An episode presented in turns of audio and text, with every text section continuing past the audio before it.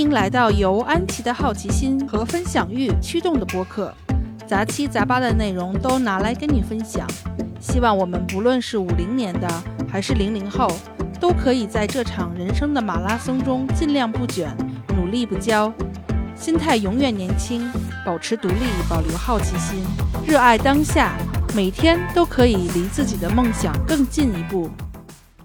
大家好，欢迎来到认真文艺的看展。不好意思，让大家久等了。这个一下子断更了好长时间。八月娃因为放假嘛，然后实在是没腾出时间做看展。因为大家也知道，我每次要做看展都要整理照片，然后要做一些 research 呀，然后要写呀，很大的一个工程量。所以呢，九月的时候呢，娃又要开学，所以又忙着工作呀，还有娃的事儿，我就一直在零零散散的准备看展的节目。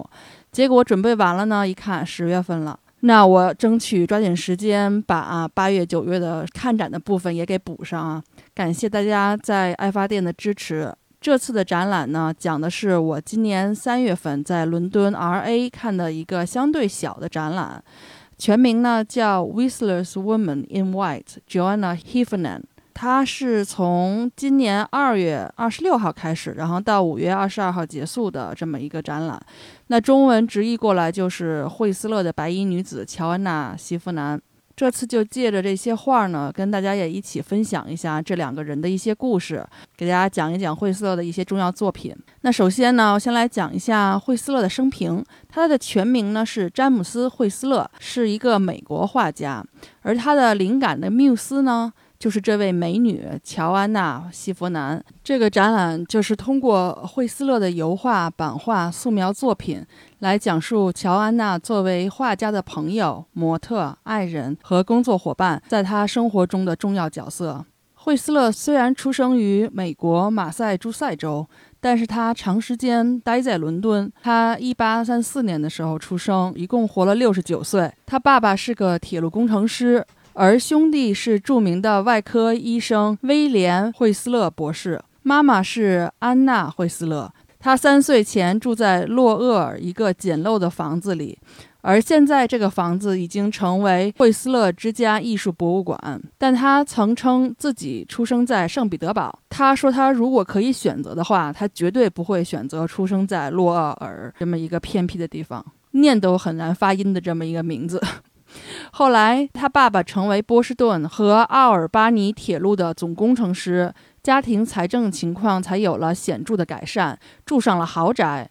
后来又因为父亲在铁路设计上的一些独创性，尼古拉一世聘请他设计一条从圣彼得堡到莫斯科的铁路。因此，1842年冬天，全家又搬到了圣彼得堡。惠斯勒从小是一个喜怒无常的孩子。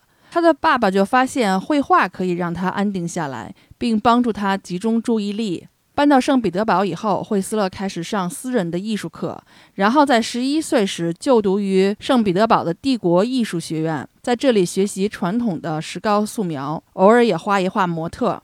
特别喜欢与同学们谈论艺术，而且他经常拿解剖学第一的成绩来取悦父母。在一八四四年的时候，他遇到了著名的苏格兰艺术家威廉·艾伦爵士。艾伦是苏格兰皇家艺术学院的院长，并且主要擅长画俄国主题的作品。在惠斯勒妈妈安娜的日记中写道：“这位伟大的艺术家对我说，你的小男孩有着非凡的天赋，但不要强迫他做不喜欢的事情。”一八四七年到一八四八年。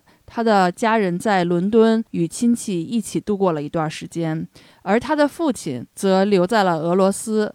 惠斯勒的姐夫弗朗西斯·哈登是一名医生，同时也是一名艺术家，这激发了他对艺术和摄影的兴趣。哈登带惠斯勒去拜访收藏家和讲座，还送给他一套水彩，并指导他水彩怎么用。惠斯勒开始收集艺术书籍，并研究其他艺术家的技巧。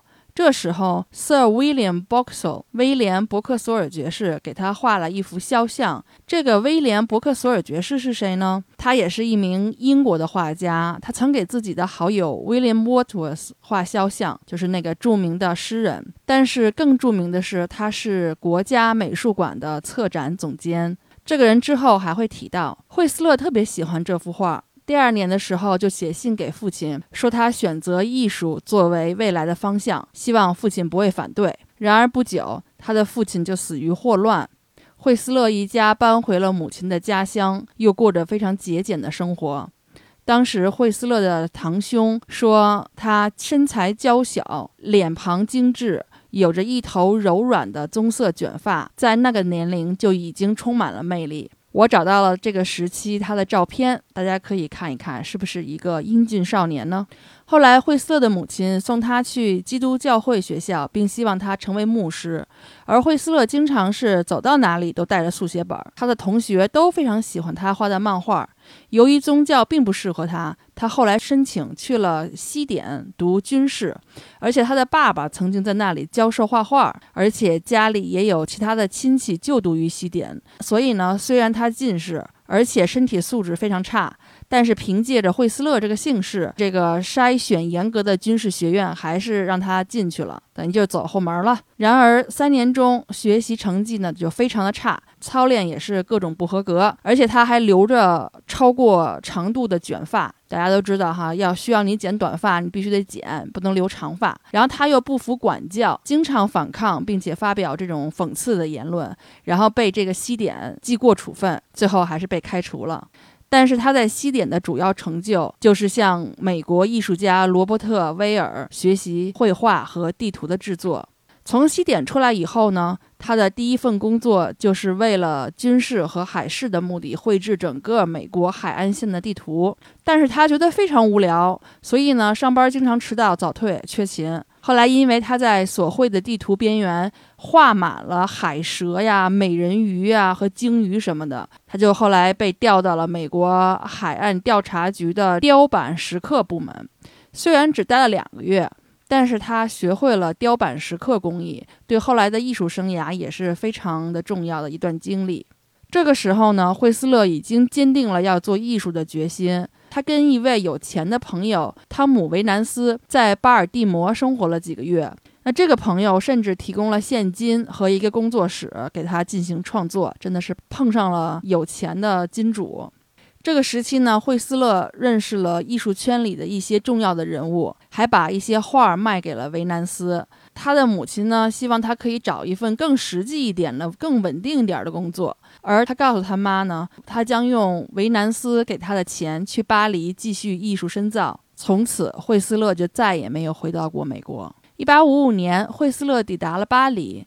在拉丁区租了个工作室，开始过上了波西米亚艺术家的生活，并很快就找了个法国女朋友。他在法国期间师从两位著名的画家学习传统绘画方法。当时他铭记在心的两条绘画法则：第一条是线条比颜色更重要；第二条是黑色是让所有颜色协调的基本颜色。但是这两个法则则被二十年以后的印象派完全推翻。印象派禁止使用黑色和棕色，强调色彩而大于形状。这个时期，虽然他的妈妈在经济上资助他，但是因为他非常的大手大脚，造成了他的画儿没卖出去几幅，但是呢，债务却在稳步上升的这么一个状况。为了缓解经济问题，他开始在卢浮宫复制油画并出售，然后搬到更便宜的地方住。幸运的是，有另外一位富有的朋友乔治·卢卡斯到了巴黎，帮助惠斯勒稳定了一段时间的财务状况。然后，1857年的冬天，他因过度吸烟和饮酒，健康就变得非常的糟糕，而且情绪也非常的低落。呃，来年的夏天呢，他与一位艺术家朋友一起旅行。这一年，他画了第一幅自画像——戴帽子的惠斯勒肖像。这是一幅色彩浓重、黑暗的作品，让人想起伦勃朗。同年，惠斯勒被介绍给古斯塔夫·库尔贝的圈子。那库尔贝 c o r 他是法国当时现实主义风格的领导人，在这个圈子里是非常非常有名的。那现代艺术思想讲的是，艺术家要审视生命和自然的残酷，并忠实地描绘它，避免神话和预言那些旧的主题。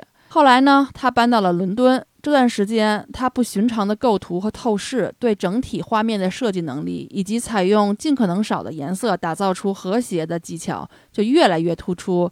在这个期间，他养成了他的工作模式，尤其是画肖像的时候，他经常是非常迅速的开始构图啊、打底啊，然后会经过一段重大的调整和修改，然后就搁置一段时间，完全不管了。过一段时间以后，再回来看几眼，然后迅速的结束完成，就是这样的一个绘画。风格，他在这个阶段画了一些早期的印象派的作品，然后逐渐形成了他用最可能少的颜色作画的风格。他开始在调色板上寻找自己的和谐。下面来说一下他艺术生涯的早期。一八六一年呢，惠斯勒回到了巴黎，画了他第一部著名的作品，也就是今天我们一会儿要讲的《白色交响曲第一号》——白人女孩。Symphony in White Number One，The White Girl。这个画的主人公呢，这个模特呢，就是乔安娜。这幅画当时一出来就备受争议，又被拒绝展出。但是后来受到了广泛的关注，但是再多的关注也不敌当时马奈受到的关注。惠斯勒以及他的支持者仍然认为，艺术的本质应该是更关注颜色和和谐性，而不是简单的来记录自然本来的模样。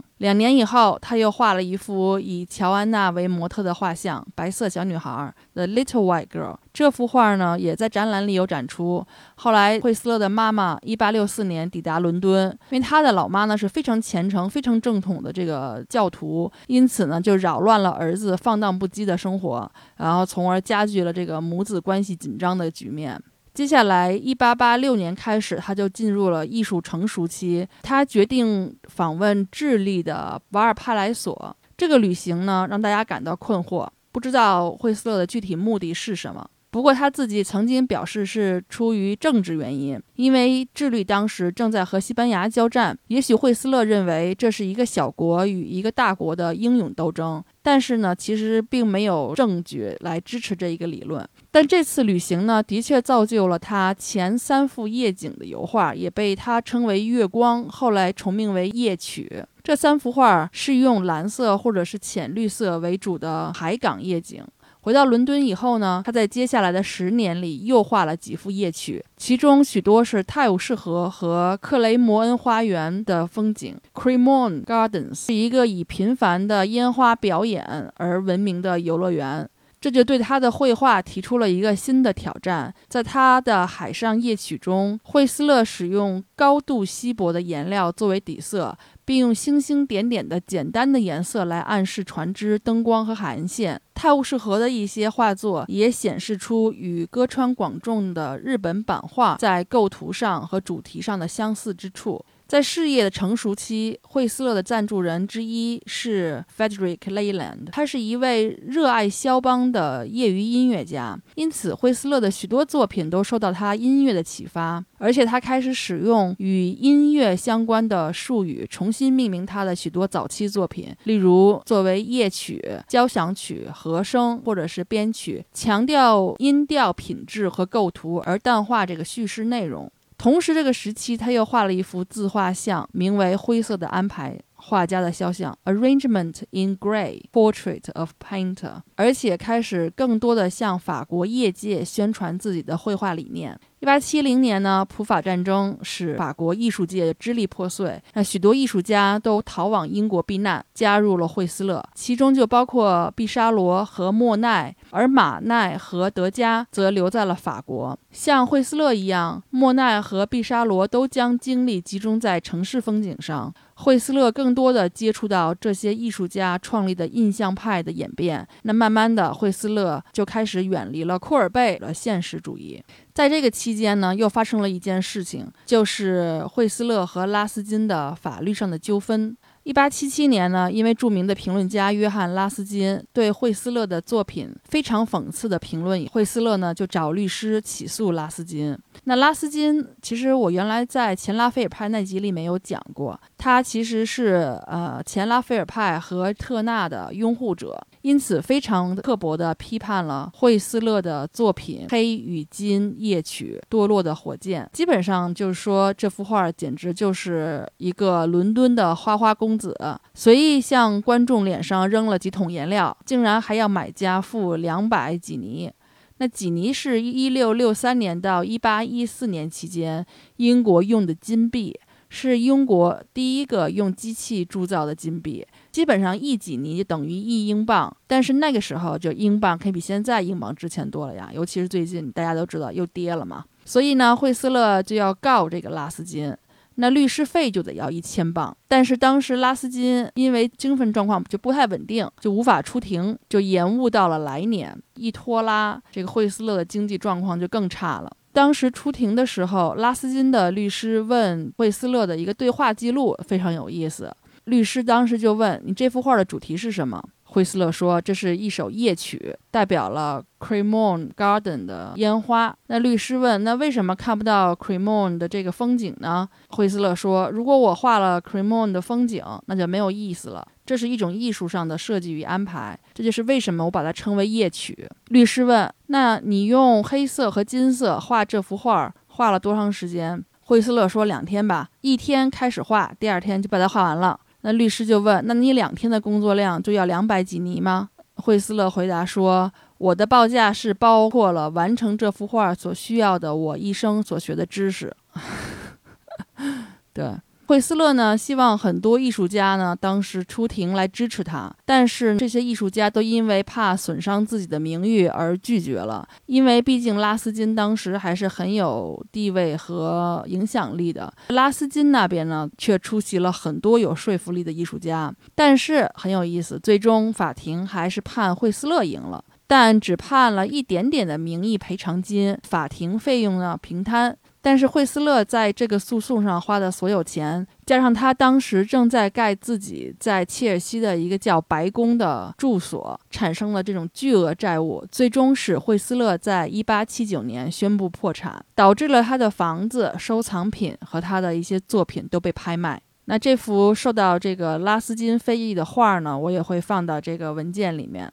那很多艺术家其实都是完美主义嘛，而惠斯勒就是一个非常著名的完美主义，而且宣称为艺术而艺术 （art for art's sake）。因此呢，特地在绘画中避开许多这种多愁善感啊或者道德典故，而就是表达美感，被称为现代主义艺术的先驱。他的代表作呢有母亲的画像，这张画呢原名叫《灰黑色的安排一号》，但经常被称为惠斯勒的母亲。这张画是在一八七一年他回归了肖像画以后的最著名的一个作品。这张画一开始原本的模特呢放了画家的鸽子没来，所以呢画家找来老妈来当模特。一开始呢是站着的，但是呢因为他画的特别慢，他老妈呢太累，然后受不了，后来呢就改成了坐姿。而他这时候的完美主义又来了，让他老妈试了十几个姿势。最后定成现在大家看到的这幅画呢，是惠斯勒探讨构图和尝试用尽量少的颜色作画的一个练习作品。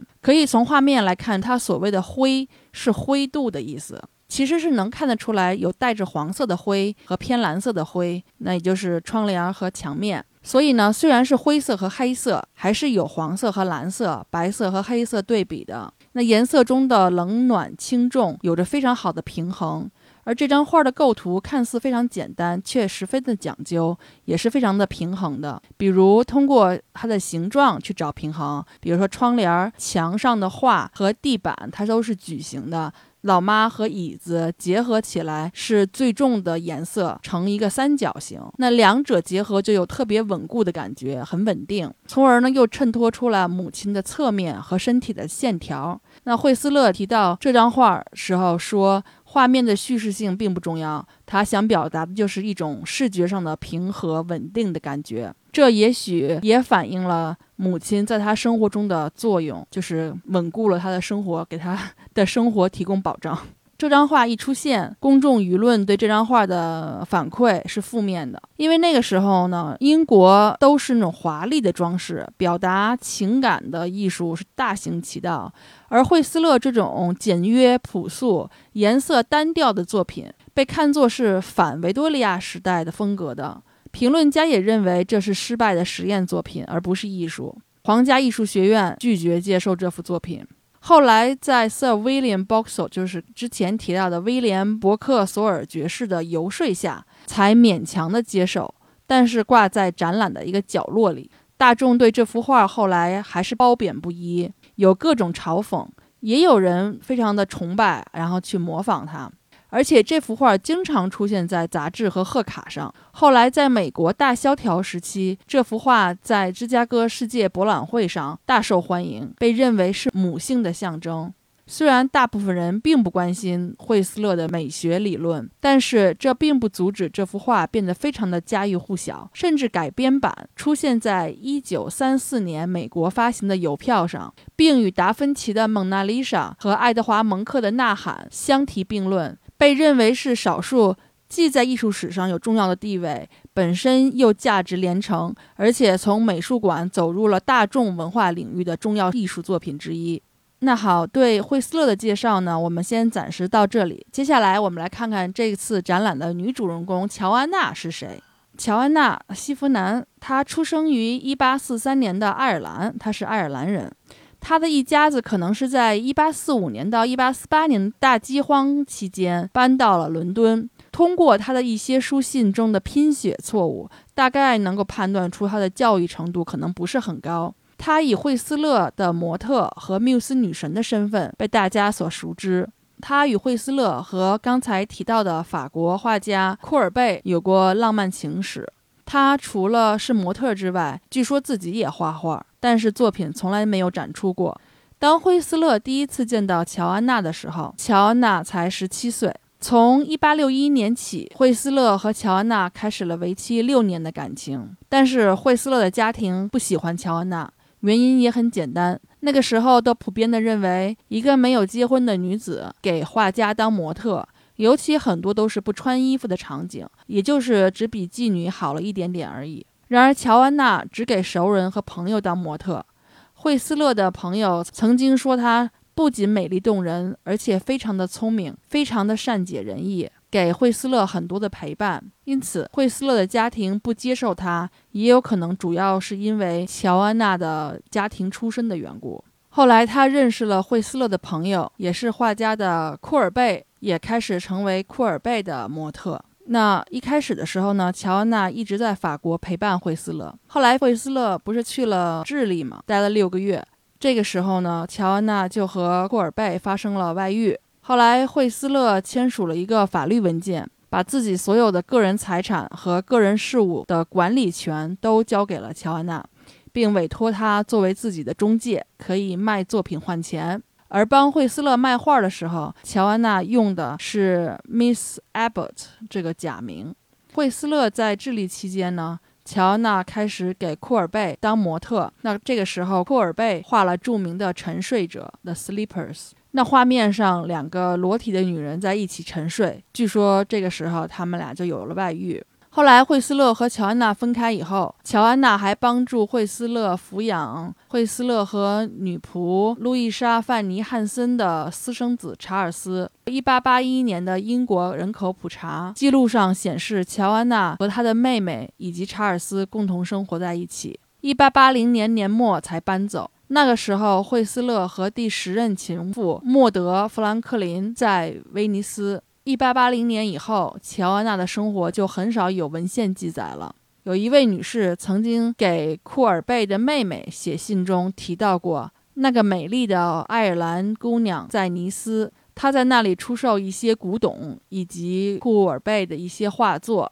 有人说她嫁给了一个姓 Abbott 的男人，但是这可能是谬传，因为乔安娜当时卖惠斯勒作品的时候，就一直称自己为 Abbott 夫人。直到一九零三年的时候，艺术收藏家查尔斯·弗里尔在惠斯勒的葬礼上担任护官员的时候，遇到了乔安娜·西弗南。这个艺术收藏家查尔斯曾经跟朋友聊起过这个偶遇，说当时当乔安娜掀起面纱的时候，我就看到了她浓密的波浪状的头发。虽然上面有一些白发，但是我还是立刻就认出来，她就是乔安娜，那个出现在库尔贝画中、拥有美丽的头发、拿着镜子的乔安娜。她在棺椁旁边站了很久，我估计得有一个小时。我不禁被她对老友的感情所感动。而莫德·富兰克林也同一天从巴黎赶来。当我让他看惠斯勒的面容时，他似乎也是受到了很大的打击。可以看出来，惠斯勒充满戏剧性的一生，有着这么多深爱着他的女人。那从我以上的介绍，大家可能就看出来了。乔安娜是惠斯勒艺术生涯早期的一个中心，她是主要的模特、缪斯和伴侣。就算后来分开，一直到乔安娜去世，她一直都是惠斯勒非常亲近的朋友。那这里我也提一句，乔安娜也是在一九零三年去世的，享年六十岁。他们两个人同一年去世。那说回到展览，这次展览展出了全部大家熟知的以乔安娜为模特的惠斯勒的画作，体现了画家和模特之间合作产生的作品。除了三幅白色交响曲的油画之外，还展出了惠斯勒的速写，也包括惠斯勒被称之为大师的版画的作品。不知道大家有没有听过我们节目第二十九期《伦勃朗之光》里面讲到，伦勃朗喜欢研究怎么能够画出五彩斑斓的黑。那这个展览给我的感觉就是在研究怎么画出五彩斑斓的白、白色的质感以及对构图的影响等等。展览首先展出的画作并不是惠斯勒的，而是但丁·罗塞蒂的，翻译过来叫《通告》的一幅油画。这是一个在当时看来非常激进的表现圣经的作品。罗塞蒂的玛利亚处于震惊的状态，头发散落在她白色的睡裙上，背对观众的是天使。手持着白色的百合，象征着玛利亚的贞操。那这个场景就是天使告诉她她已经怀孕的消息。玛利亚非常震惊的这样的一个场面。这种画面对当时的宗教题材的画来说是非常非主流的。而作为罗塞蒂的好朋友的惠斯勒受到了罗塞蒂的影响，因此在创作《白色交响曲》《白色的女孩》的时候，他很可能脑子里想的就是这幅画。罗塞蒂和惠斯勒的鲜明的现实主义在当时都是不被观众所接受的。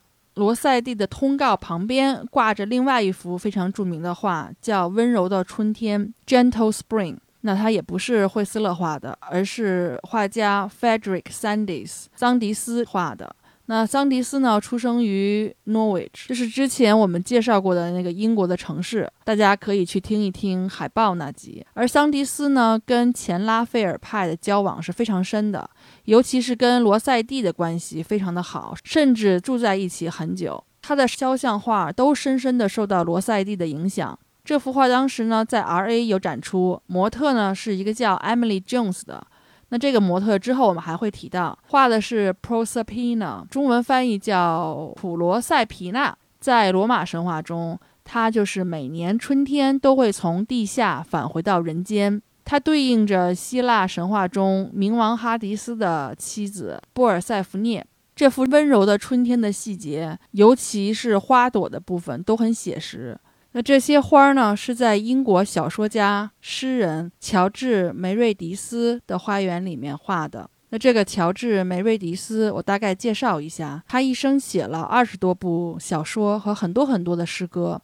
虽然是维多利亚时代的，但是他与其他的小说家不同，他不注重结构和技巧，而以精彩的对话、充满机智和诗意的宏伟场面，以及对人物心理的刻画而著称。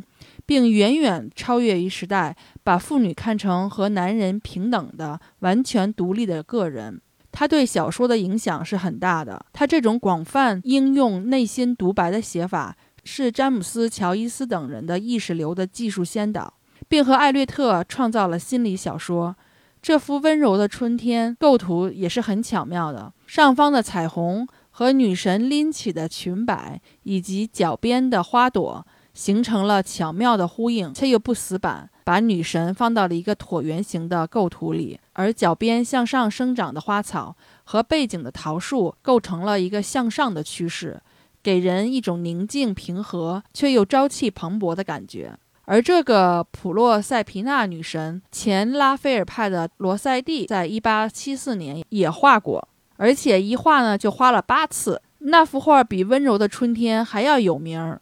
模特呢，就是简·莫里斯。那大家可以在前拉斐尔派那集里面听到详细的解说。大家也能看到，艺术家们之间如果是好朋友，他们就会循环往复的互相影响。桑迪斯受罗塞蒂的影响，画了温柔的春天；罗塞蒂又受这个主题的启发，画了自己的版本。我把罗塞蒂的版本也放出来在文件里面，大家可以看一下，看看你更喜欢哪一个版本呢？好，说回展览的作品，接下来的画叫 Lady Dalrymple，是著名的英国画家乔治 George Frederick Watts 画的。那这个人物我们之前在前拉斐尔派里也介绍过，当时提到他以 Ellen Terry 为模特画了 Choosing 那幅画，后来才十七岁的 Ellen 大美女就嫁给了他。那那幅 Choosing 呢，就是结婚前后画的，不过呢，婚姻是非常的短暂。这幅达尔林普尔女士的画看起来非常简单，却非常引人注目。模特呢是 Sophia Dalrymple。是当时非常受艺术家欢迎的模特和缪斯女神。她家里有七个姐妹，就跟七仙女似的。她是最小的一个，其中两个姐姐后来是沃茨在一八四零年代后期认识的杰出女性。相传他去人家拜访三天，结果一下子住了三十年。索菲亚呢，出生在印度，在凡尔赛接受的教育。然后回到印度，跟东印度公司的一个职员结了婚。后来，他和姐姐 Sarah 以及姐姐的老公 Thoby Princep 这个人呢，是东印度公司的董事，一起住在肯辛顿的家。沃茨就是在他们肯辛顿的这个 Little Holland House 画的这幅巨大的油画。画面上的索菲亚站在阳台上。刚刚生完第一个孩子，这种长到脚面的简单的白色褶皱长裙，也许是因为她刚生完孩子。但是她们姐妹平时就很喜欢穿这种自由飘逸、看起来非常浪漫又朴实无华的裙子。而这种裙子呢，沃茨也很喜欢。他年轻的时候，经常在大英博物馆里详细研究帕台农神庙里面大理石雕塑。他幸存的速写本里面充满了对古典雕塑中。雕刻的褶皱和织物的这种无尽的研究和学习，他敦促学生要不断地练习衣服和裙子下垂的褶皱，因为他声称这有助于训练眼睛与形式和线条的规律保持一致。在这幅肖像中，沃茨用索菲亚表达了希腊雕塑一般的优雅和高贵。当然，索菲亚吸引了无数的艺术家，不仅是沃茨。那索菲亚的曾曾曾孙子透露过，英国小说家、插画家威廉·梅克皮斯萨克雷想娶索菲亚。那前拉斐尔派画家爱德华·伯恩琼斯为了他也画了无数的作品。罗塞蒂还给他也写了相当多的情书。从这幅画中，大家也可以看得出来，她肯定是个美女了。接下来呢，展览展出了惠斯勒早期的画。那几个展品都跟这一幅画有关。我们之前提到，他1858年搬到了伦敦，和同父异母的妹妹黛博拉·哈登住在 Sloane 大街，但是很快就搬到了东伦敦的码头旁边，天天对着泰晤士河搞版画创作。在这幅名叫《Rotherhithe 时刻》版画上，他描绘了两名水手在酒吧露台上聊天。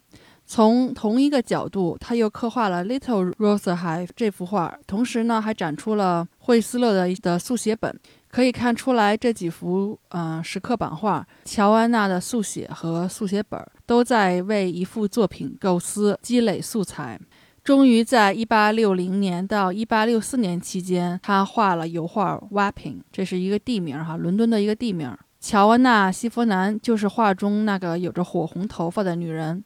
惠斯勒跟朋友们说：“乔安娜有着你从未见过的美丽梦幻般的红色头发。”罗塞蒂当年评价这幅画是惠斯勒所有的作品中最高贵的一幅，而但丁·罗塞蒂的兄弟威廉·罗塞蒂评论惠斯勒说：“他虽然是出生于美国的画家，但是画的主题却这么的英式。”那个时候，惠斯勒已经和英国的艺术家们建立了这个牢固的友谊。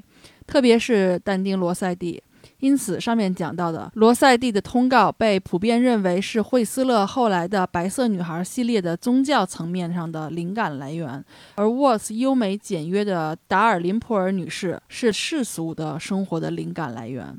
从惠斯勒附在他护照后面的速写本来看，他本来想画一对男女站在酒吧的阳台上，往繁忙的泰晤士河面看去的。但是最终在 Wapping 这幅画中呈现的是三个坐着的人物，其中除了乔安娜，另外一个呢是法国画家阿方斯·赖格罗。为了可以在1864年的 R.A. 展出，惠斯勒把乔安娜本来带着挑逗的表情和低胸的裙子给最后修改了。就这样，后来艺术评论家还是觉得这幅画没有什么故事性和道德观。其中有一张速写，就体现出来惠斯勒那个时候特别热衷于记录和描绘底层人民的城市生活。那这个速写的名字就是 Wapping 北边的一条街，叫 Ratcliffe Highway。那它是吃喝玩乐、赌博、跳舞、妓女游荡的一个地方。有评论家认为，画的这些人物是外来的水手和本地的妓女，但是也有可能就是惠斯勒的同行的这些朋友们在那里吃喝玩乐。刚才挖品那张画呢，有人认为乔安娜的那个角色就是扮演着一个当地的妓女。接下来就要着重讲一下惠斯勒的《白色交响曲》了。那大概的背景呢，我们先来说一下。就是这三幅画乔安娜的作品是惠斯勒艺术生涯的一个重要转折点。他一开始给第一幅起名叫《The White Girl》，是一八六一年在巴黎的工作室的时候开始画的。惠斯勒画完了这幅作品以后，在一八六二年五月，雄心勃勃地提交给了皇家艺术学院，也就是 R.A. 的这个著名的夏季年轻艺术家展。但是由于他抽象的画法被 R.A. 拒绝在夏季展上展出，后来在一个别的小画廊以 The Woman in White 的名字展出。第二年呢，被著名的巴黎沙龙拒绝展出，然后在另外一个小的法国的沙龙里面，最后还是展出了。有一个艺术评论家就批评这幅画，说它没有叙事性，而且呢，这种白色上叠加白色的配色，让本来迷人的模特黯然失色，就像一个幻影一样。也许你再说的难听点，就像个鬼魂似的。但是这张的确能看得出来，刚才我们提到的三张艺术家作品的影子，尤其是沃兹的那张，惠斯勒的第二张乔安娜《The Little White Girl》。是一八六四年的时候画的，那这幅画呢，却一下子得到了皇家艺术学院的好评。一八六五年的时候，R.A. 就鼓励他用这种白色的构图方式再画一张。于是呢，第三幅乔安娜的肖像诞生了。那有评论家就认为，这是一张研究单色的精致作品。而早期的两幅作品也因为这幅后来被称之为《白色交响曲第一号》穿白色衣服的女孩和《白色交响曲第二号》白色衣服小女孩。那我们先来讲一下第一号这幅画呢，与后面两幅相比，就稍微显得简单了一些，也就是为什么遭到很多业界人士诟病的原因。但是乔安娜作为模特是非常喜欢这幅画的，她认为不懂这幅画好的人都是 stupid，这是她的原话，stupid。他提到米莱当时对这幅画也是赞不绝口的，但是其他的艺术家对惠斯勒在衣服质感和褶皱细节的描写非常不满意，觉得太粗糙了，因此呢，我们说被 R.A. 拒绝了。那从这幅画可以看出，惠斯勒开始探索只使用简单的色调，他这种 white on white 的画法其实是非常有挑战的，也是这一点让很多艺术评论家觉得这幅画空洞无聊。我认为这幅画的确不算是那种非常精致的画，跟后面两张对比，其实也能看出来。而且在比例上，人和人物的裙子加在一起占整个画面的三分之二，但是刻画的并没有另外三分之一的地毯和那个熊皮更精致。而且呢，画面上有一个特别小的细节，我个人看着有点难受，就是如果你大家仔细看的话，拿着花儿的手下面那一块裙子有一块白在那里，在我眼里有点突兀。感觉是为了修饰手的形状而涂上去的一块纯色，而忽略了那一部分裙子的褶皱的阴影的变化。我就是老想给大师加两笔，但是这只是我这种无名小辈的一点看法，并不妨碍这是一张在实验初期非常成功的作品。那这幅画旁边同时还放着一个巴黎画材商给惠斯勒的账单儿。那从这个账单的时间可以判断出，惠斯勒在一八六一年九月二十号到一八六二年的二月二十八号期间买的画材啊，挺有意思，可以从侧面反映出惠斯勒在创作交响曲第一号时候的一些情况，比如说他买了纸、色粉、炭条、笔刷、亚麻油和一些颜料。那亚麻油是画油画必不可少的一个介质，呃，颜料呢就包括威尼斯红、黄赭石色。十一月十八号的时候呢，还买了一张很大的画布，最后呢，又在1861年11月28号到1862年3月期间租了一个大的画架来装这个画框。在展览的后面提到另外一个插曲。那这幅画呢，在小画廊 Berners Street Gallery 展出以后呢，有一篇在雅典娜神殿上发表的一篇评论，将这张画与威尔基·柯林斯，就是 Wilkie Collins，一八五九年出版的广受欢迎而轰动的小说《白衣女人》The Woman in White 联系起来。而惠斯勒坚决否认这种关联。事实上，他说：“我从来没有读过这本书，我画的只是代表着一个白衣女孩站在白色的窗帘前的一幅画。”然而，惠斯勒其实是非常享受这种宣传的。那个时候也得关注流量嘛。那他写信给他的朋友乔治·卢卡斯说，他的画被宣传为惠斯勒杰出的白衣女人，然后自己还画了一个捧着广告版的男人的素描来说明这一点。挺搞笑的，我把它放在这个文件里，大家可以看一下。那同时就有展出来柯林斯的这本书哈，这本书现在是被大英图书馆收藏的。那因为这本书当时是非常非常的流行，所以呢，还有展出了一张真人大小的海报，是给柯林斯的小说《白衣女人》戏剧画的一个宣传海报。那这个剧呢，在一八七一年伦敦的奥林匹克剧院上演。在第二号作品中，由乔安娜担任模特的年轻白衣女人靠在壁炉旁，凝视着自己的左手，陷入了沉思。她的脸倒映在壁炉上方的镜子里，那镜子反射可以看出窗外是海边的景色。她映出的悲伤的面容和海景形成了梦幻般的氛围。她右手拿着一把扇子，是当时专为欧洲市场制造的日本扇子。扇子的图案大概也能看出来是日本艺术家河川广重的画，而女人凝视的左手上戴着结婚戒指。那这个姿势和构图让这个忧伤的表情和结婚戒指显得格外突出。也许年轻女人是因为结了婚才如此忧伤，但现实中乔安娜当时并未结婚。画面中的房间画的是乔安娜和惠斯勒共同居住的位于切尔西的房子。惠斯勒很早就对日本的艺术和文化感兴趣，收藏了很多的物品。这幅画面中的扇子以及旁边蓝白色的青花瓷瓶，都是惠斯勒收藏的艺术品之一。这也是当时很多艺术家的共同兴趣爱好，就是收集远东的这些艺术品。而粉色的杜鹃花和这一切都给画面带来了日本的感觉。而且黑色、白色和奶油色的中性颜色的背景，就更好地衬托出这些绚丽的色彩音符。惠斯勒借用了很多日本版画的构图，比如墙上挂的画儿的画框和镜子的边框，还有壁炉的形状等一系列的直角，打造出了这幅画的主要构图。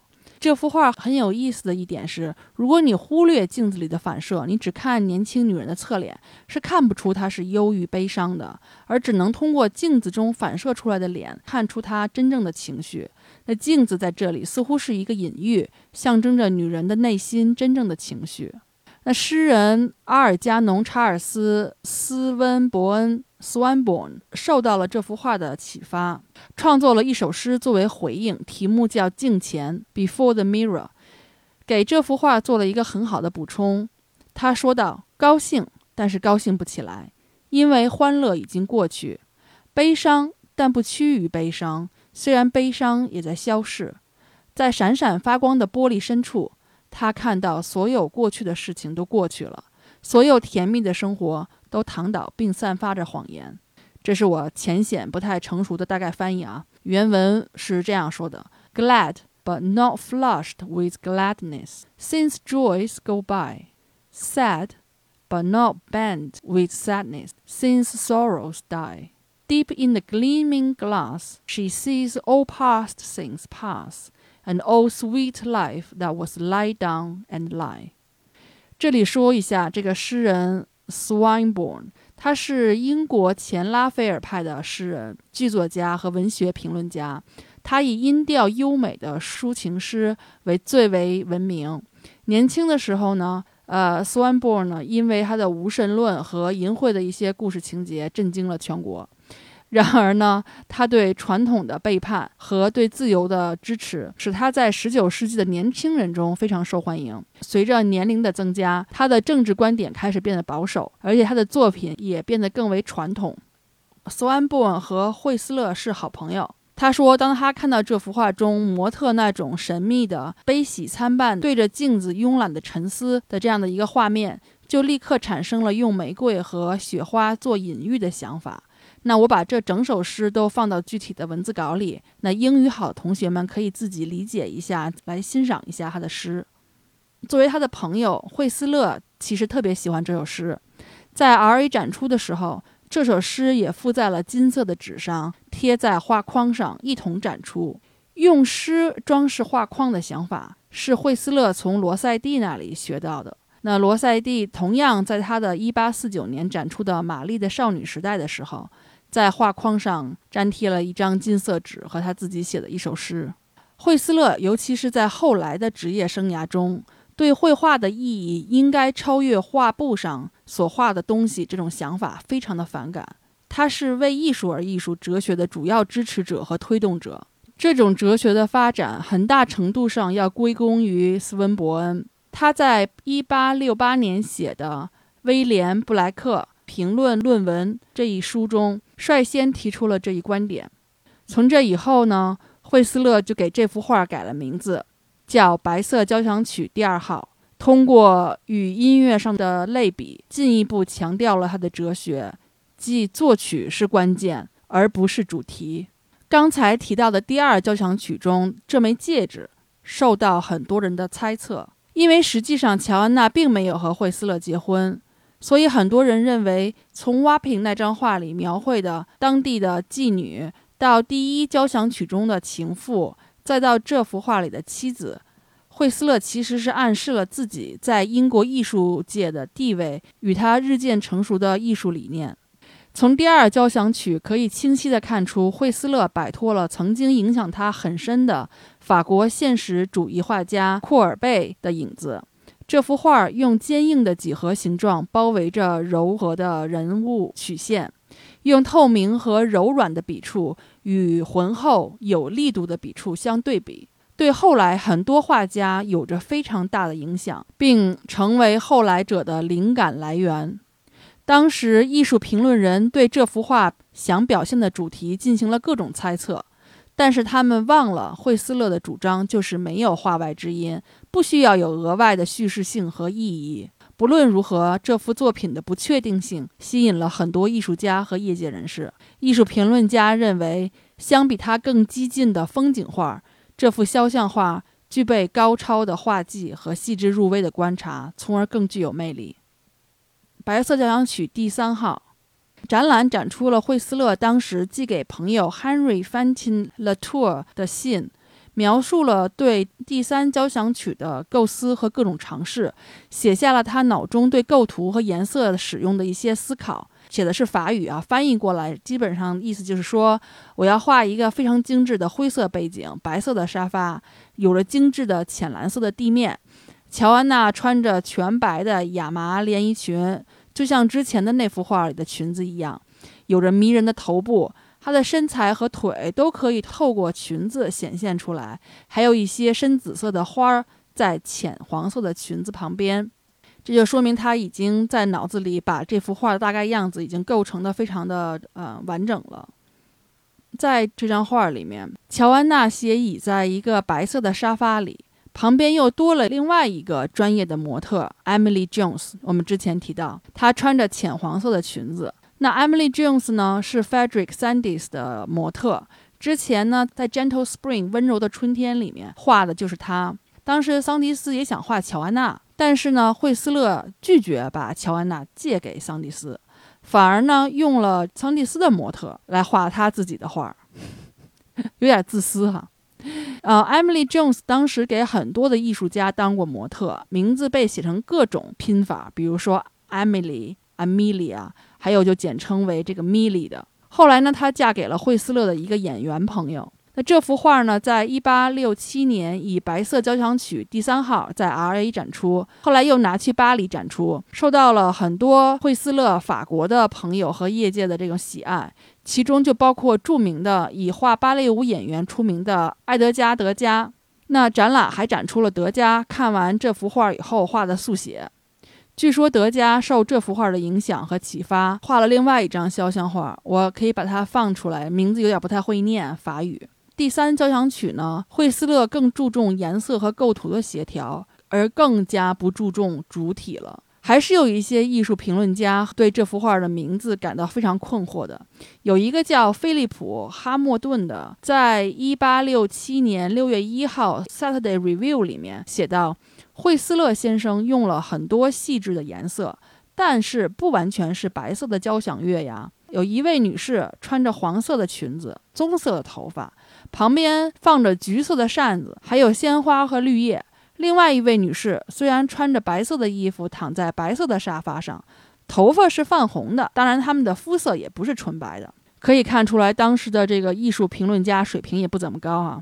惠斯勒一向喜欢猛烈地抨击这种艺术评论，他后来就给编辑写了一封信，但是因为言辞激烈，人家不给他刊登。后来呢，他自己就在自己后来写了一本书，叫做《制造敌人的柔和的艺术》（The Gentle Art of Making Enemies），一看就是他自己回复各种关于他的这种艺术评论的一本书。他在这本书里面就写到。搞笑的是，如此深奥的废话总会在印刷品中找到它的位置。这位智者是否认为我应该把人的头发也画成白色，还有他们的脸也应该像白粉笔一样的白呢？那么这也让人太震惊了。这位智者是否会认为一首叫 F 调交响曲中不会包含其他音符，而仅仅是 F F F 的连续重复下去呢？傻瓜，stupid。原话，我觉得他评论的其实虽然尖刻，但是非常到位。那位艺术评论家有一点太局限于字面意思了，对画面中的颜色的理解太片面了。像我这种业余爱好者来讲，都是一个很简单能够理解的问题，竟然还可以登在报纸上。那我们来仔细看一下第三交响曲。这幅画里同样也用了日本的扇子和旁边的植物一起表现了当时流行的日本主义艺术趋势。当时惠斯勒的好朋友阿尔伯特·摩尔也画了一幅叫《音乐家》（A Musician） 的画，我也放出来给大家看一看。他们俩因为关系非常紧密，作画的时间也是同一时期，所以很难分清到底是谁影响了谁。惠斯勒的这幅画主要强调构图，而不是人物主体。从上到下来看，沙发的靠背、坐人的部分和下面的部分构成了三个互相垂直的面，再加上地面，这四个面呢，就好像是正对着观看者的一个阶梯一样。那沙发右边的窗帘构成了一个竖着的垂直面，和这个阶梯的关系又是垂直关系。而乔安娜这个白衣服女人斜躺着。打破了这个阶梯的构图的空间关系。Emily 这个角色呢，坐在地上，她的手放在沙发上，背呢靠着窗帘，一下子呢又打破了三个面的空间关系。然后在颜色上呢。就是它是在一个非常和谐的白色和灰色的色调中，大家其实也是有颜色对比和冷暖对比的。那就是说，浅黄色的裙子和紫色的花朵，浅蓝灰色的地毯和橘色的扇子。但是这些对比都是非常的细微，就像是音乐里面的一些跳动的小的复音，完全不影响白色的主视觉。好，那在这三幅交响曲的作品之后，展览还展出了许多相关的作品。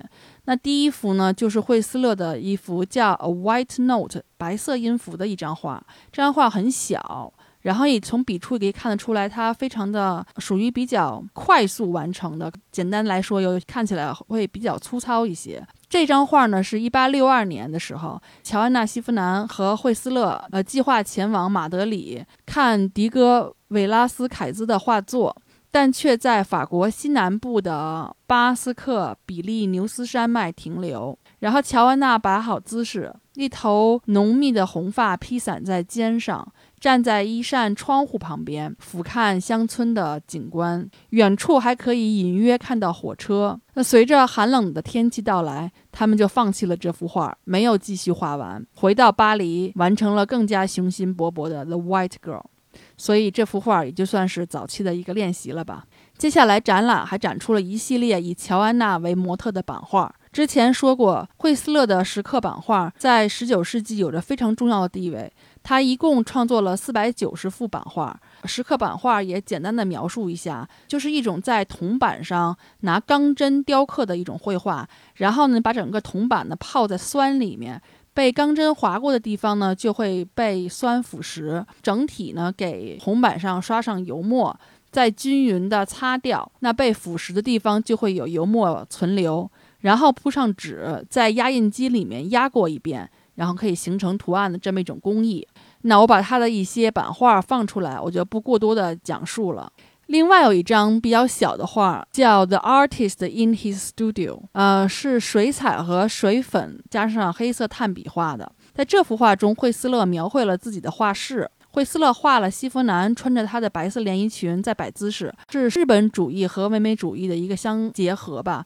那日本主义的表达呢，就是它背景里面有一个摆放满了中国和日本的瓷器的一个架子，然后呢，另外一个模特呢也穿着一个日本的和服，拿着扇子这样一个背影，他同时把自己也画了进去。那这幅画他强调了为艺术而艺术的理念，没有上这个价值的意义。或者这种叙事性，这幅画中使用的灰白和谐的色调，以及感性但没有刻意摆姿势的人物，是这种画风的典型代表。还有一张画呢，叫《Purple and Rose》。Lesson of Six Marks，呃，中间那一段是荷兰语。这张画呢，被惠斯勒描述为充满了我收藏的精美瓷器的作品。它展示了一个瓷器商人，同时也是瓷器画家的一个中国女人，正在画一个瓷瓶。那这个身兼艺术家和商人的人物正是西弗南。但是作为中国人来讲，我很难看出他是一个中国瓷器家。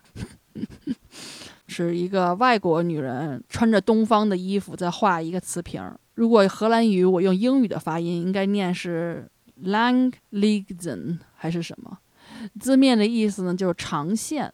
那指的是中国青花瓷瓶上那种就是比较长的高大女性的一个图案，然后标题的六个标记 （six marks） 就是瓷器的工艺标记，其实指的是我们常说的瓷器底足的一些落款儿，比如说签名啊、日期等信息。那咱们中国的还会有哪个窑厂烧制的之类的这种信息。反正这幅画，我觉得就是表达了惠斯勒对东方文化的热爱，对日本主义的热爱。那关于他的收藏呢？之前我们提到过，就是惠斯勒收藏了大量的日本和中国的艺术品，不惜倾家荡产，因此他也为自己的这些收藏引以为傲。除了两个中国的青花瓷盘之外，还有一些日本的版画。那么我就放出来一个，呃，青花瓷盘，现在是被格拉斯哥大学收藏的，还有一些呃歌川广重的版画。那其中有一张版画是一个扇面儿。这个扇面就是在第二交响曲中出现过的，所以大家可能可以看得出来，惠斯勒特别喜欢把自己的收藏都画到自己的画中。那刚才说了，这把扇子就是他当时买的，专门为欧洲市场制作的扇子。那么接下来我来讲一下乔安娜·惠斯勒和库尔贝。一八六五年秋天，乔安娜·惠斯勒和库尔贝呢在诺曼底海岸会合。两位艺术家都创作了很多美丽的海景画，以他们自己的方式捕捉了海洋和天空中光线的微妙变化。库尔贝后来写信告诉他的父亲，他画了二十五幅秋天的海景和天空，每一幅都比上一幅更加自由和卓越。在这部分展览里面展出了他们当时一起肩并肩画的一些作品。那大家可以看出来，两个人的画法稍微有一些不一样，但是他们在这种荒凉的海滩上一起画画的时候，两个人的主题和风格往往就会互相影响，变得非常的接近。后来呢，库尔贝还画了西弗南，他非常小心地描绘了乔安娜苍白的眼睛和火红的头发。他不愿意出售原作，所以就画了三份出售，每份都在细节和技术上表现出细微的变化。我把三张都放出来，大家可以玩一下那个找不同这个游戏。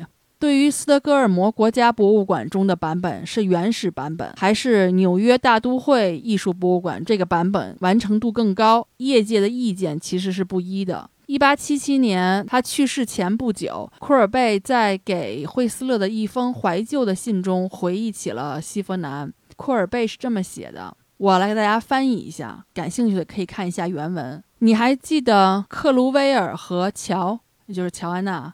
你还记得克鲁威尔和乔扮作小丑逗我们俩开心吗？晚上他把爱尔兰歌曲唱得那么好听，因为他有艺术的精神和卓越。我记得那个海边酒店，我们在冰冷的海水中沐浴，还有一碗新鲜黄油的大虾沙拉，午餐时的炸肉排也不计其数。我们一起画出空间、大海到地平线，我们为自己付出了梦想和空间。